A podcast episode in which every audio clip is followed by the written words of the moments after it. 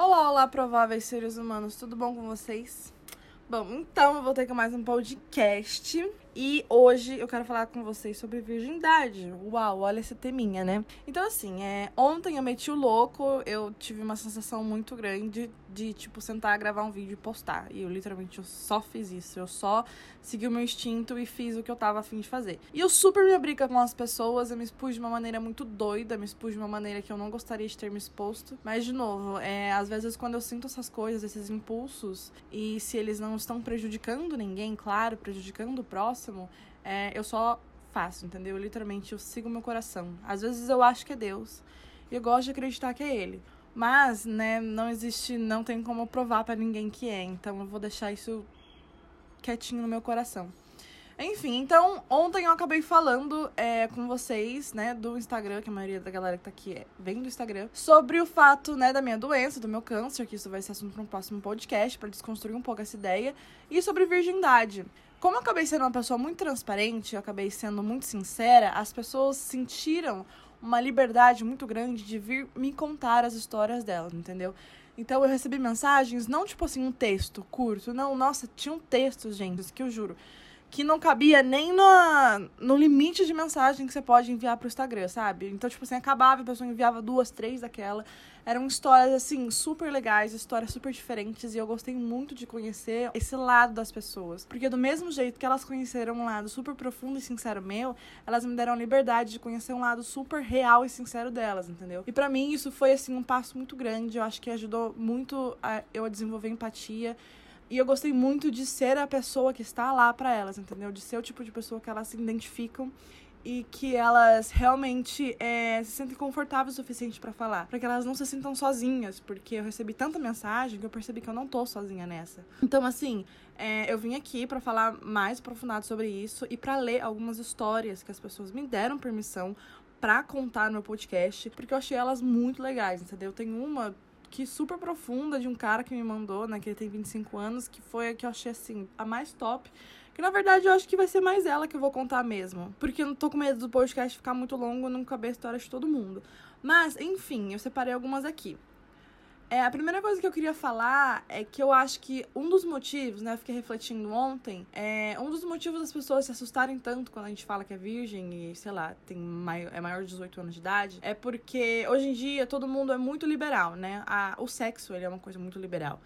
E eu acho que quando a gente fala que ah, eu sou virgem, as pessoas acham que nós não vemos o sexo como uma forma liberal. O que, dependendo da pessoa, óbvio, mas eu acredito que na maioria, pelo que eu falei com as pessoas ontem, é errado. Então, tipo assim, exemplo, eu, particularmente, a Lana. Acho que sexo é uma coisa super normal, eu acho que é uma coisa super banal, eu acho que tá super de boa, você pode transar quantas pessoas você quiser.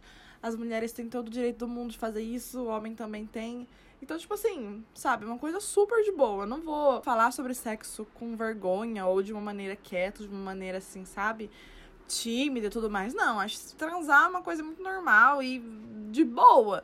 Só que, quando a gente envolve sexo e o meu corpo, o meu corpo em particular, a história já muda, entendeu? Eu acho sexo uma coisa banal, uma coisa normal, muito normalizada na vida. Mas, para a minha vida, para a bolha em que eu vivo, não é bem assim eu quero muito é, tentar explicar para vocês que às vezes a gente passa por algumas coisas na vida e alguns traumas que eles acabam construindo a nossa personalidade. E foi o que aconteceu comigo. Eu passei por algumas coisas que fizeram com que eu só conseguisse é, compartilhar momentos íntimos assim com pessoas que eu realmente me sentisse conectada, entendeu? Que no caso foi ninguém ainda, entendeu? Eu nunca encontrei alguém que conseguisse, que eu conseguisse me sentir confortável o suficiente sendo exatamente como eu sou e que eu conseguisse ser 100% transparente e verdadeira, entendeu? Ainda tem muita coisa que sabe, as pessoas têm que conhecer e, e, as pessoas são muito profundas, muito mais profundas do que uma internet mostra. Na internet a gente escolhe qual lado a gente vai mostrar e quão superficial vamos ser, entendeu? E não é o caso que eu quero ser. Eu quero ser profunda, mas quando você me conhece pessoalmente, você tem um contato físico comigo, você conversa comigo todo dia, é diferente. Você começa a conhecer mais e mais e mais. E eu ainda não achei ninguém que tava pronto o suficiente para fazer isso. Tipo assim, para mim, perder a virgindade, exemplo, se eu, se, eu, se eu não fosse virgem, se eu tivesse perdido, sei lá, alguns anos atrás, hoje eu estaria dando pro mundo. Tipo, de verdade. Eu teria perdido esse medo já. Só que, como eu nunca tive nenhuma relação com ninguém, quando isso acontecer, vai ser um momento muito único, vai ser um momento muito grande para mim. vai ser o momento em que eu vou compartilhar algo com alguém que é tão grande e tão importante para mim que nem eu conheço. Tipo, literalmente, eu não conheço o que é esse sentimento, eu não conheço o que é essa liberdade, eu não conheço o que é essa conexão e essa privacidade que existe entre um casal. Eu desconheço totalmente, entendeu? Então, tipo assim, a ideia minha, para mim, de ficar nua com outra pessoa, ela já é assustadora, ela já é chocante. Enquanto para as minhas amigas não é a coisa mais normal que existe. Mas, novamente, isso varia de pessoa para pessoa, de gosto para gosto. Não existe justificativa pro que eu faço, e sim um respeito de que eu sou a única pessoa que posso escolher o que é melhor para minha vida ou não, entendeu? Ainda mais quando a gente tá falando de coisas que se relacionam ao meu corpo. E o motivo número dois pelo qual eu continuo, é, que me alimenta, né, vamos dizer assim, o fato de eu querer esperar a pessoa certa, sei lá, uma coisa até meio clichê, até meio romantizada demais, sabe? É o fato de que eu consigo ver nas minhas amigas como o sexo é viciante. O que, que isso quer dizer? Eu consigo ver muitos relacionamentos das minhas amigas, tanto abusivos como não abusivos, como o sexo prende elas àquele relacionamento. Então, tipo assim, a menina tá brigando lá com o cara, né? Vamos falar de relacionamento héteros agora, porque é o que eu mais tenho é, conhecimento e mais é, critérios para falar sobre. Então minha amiga tá lá brigando com o cara, eles estão brigando faz mó cota, três meses de discussão. E aí ela vai terminar com ele, ela vai na casa dele, eles transam e ela fala, amiga, voltei. Entendeu? Ou seja, o sexo ele traz, ele tem esse poder hormonal que une as pessoas. E esse poder acaba fazendo com que as pessoas fiquem cegas dentro de um relacionamento pelo prazer.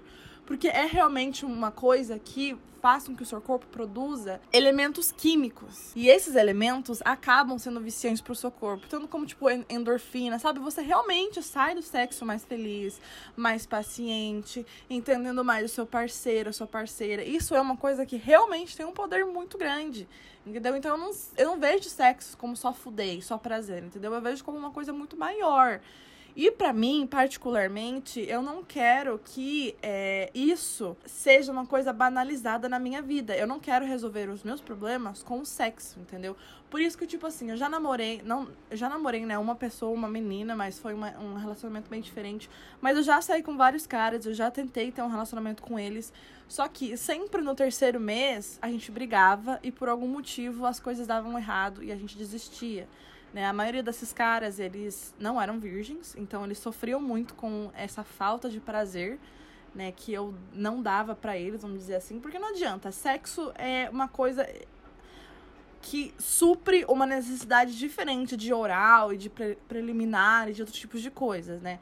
É, parece que qualquer coisa não é, não, não é suficiente como sexo. Pelo menos essa visão que eu particularmente tenho baseado nos relacionamentos que eu tive, entendeu? Então, tipo assim, então, tipo assim, pra mim, é, eu quero que o sexo tenha esse poder de consertar as coisas e de resolver os nossos problemas a partir do momento que eu tenha confiança suficiente em alguém e que eu saiba que aquilo vai durar. Eu não coloco uma data de tipo, ah, eu vou transar depois do casamento.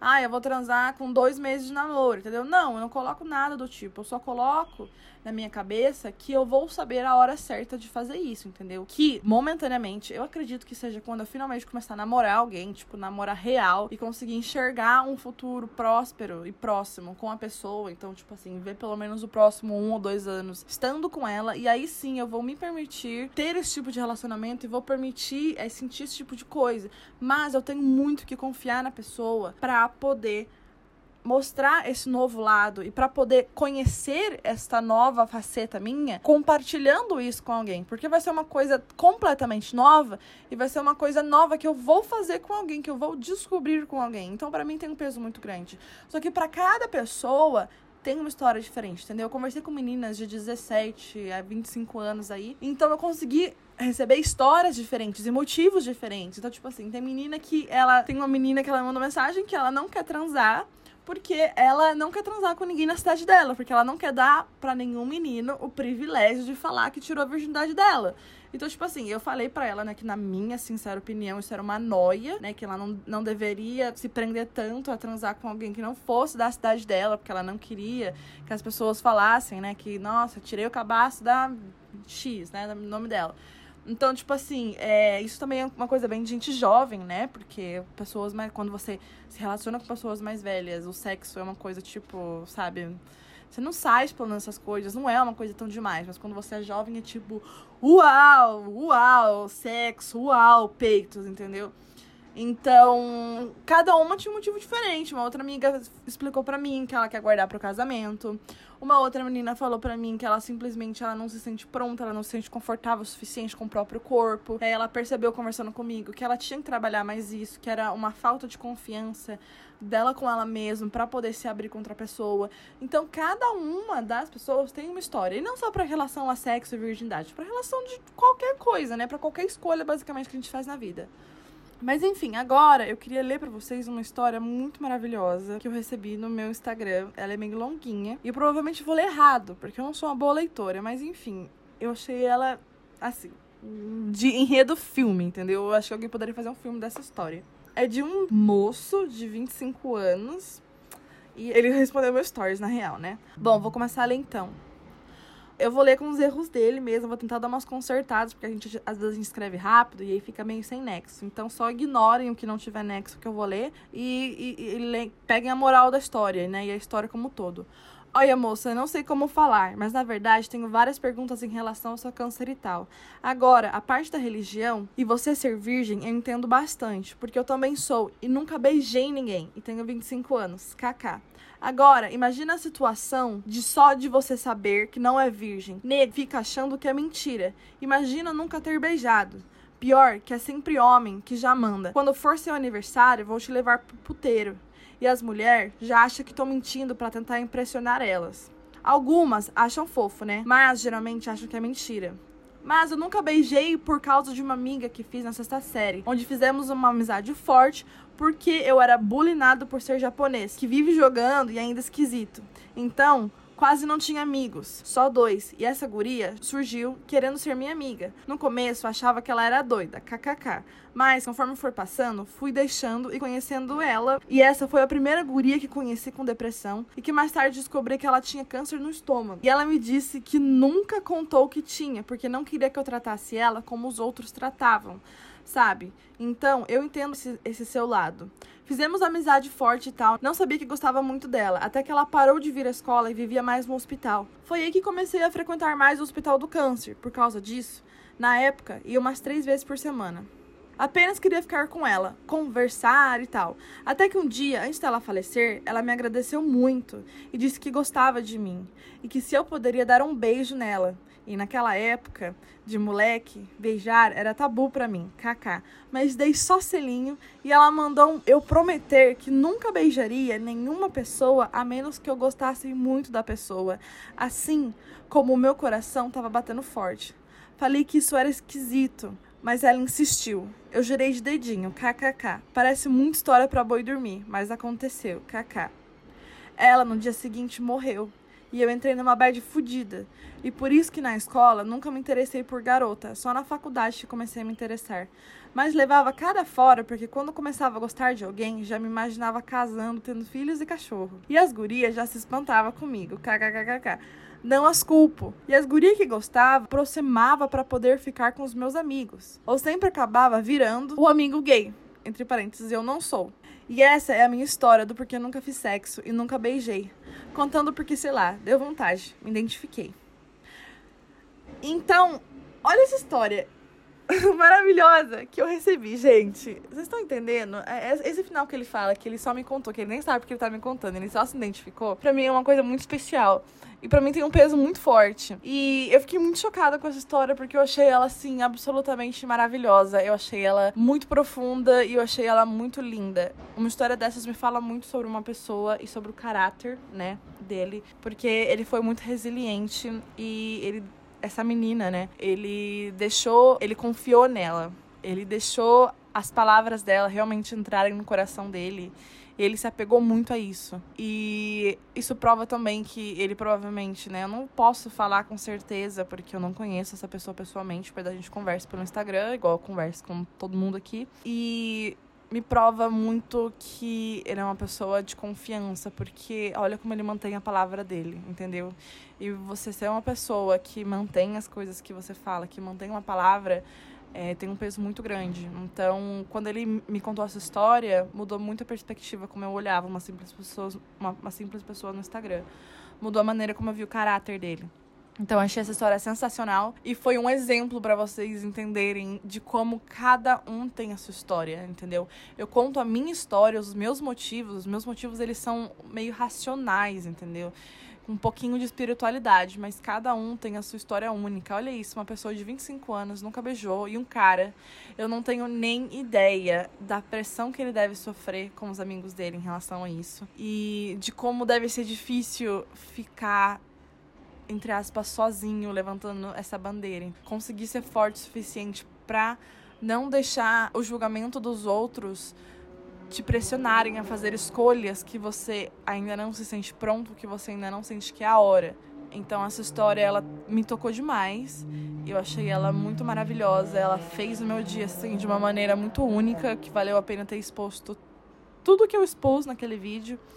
E eu espero muito que eu tenha conseguido agregar, nós tenhamos, eu, as meninas, alguns caras e principalmente esse moço que a gente tenha conseguido agregar alguma coisa na sua vida e talvez só desenvolver uma empatia maior ou talvez só escutar as histórias dos outros e respeitar mais a escolha né, do, do próximo, porque eu não acredito que a gente tenha o direito de criticar a escolha de ninguém, ainda mais com relação ao sexo, que é uma coisa tão pessoal, porém liberal, porém julgada. Porque se você transar demais, você é puta, se você não transar demais, você é puritana. E homem também, eles sentem a pressão da sociedade de que eles têm que ser o fodão, que tem que transar com várias minas, entendeu? Então todo mundo meio que sofre com isso e tem várias facetas, né? Tô usando muito essa palavra, faceta.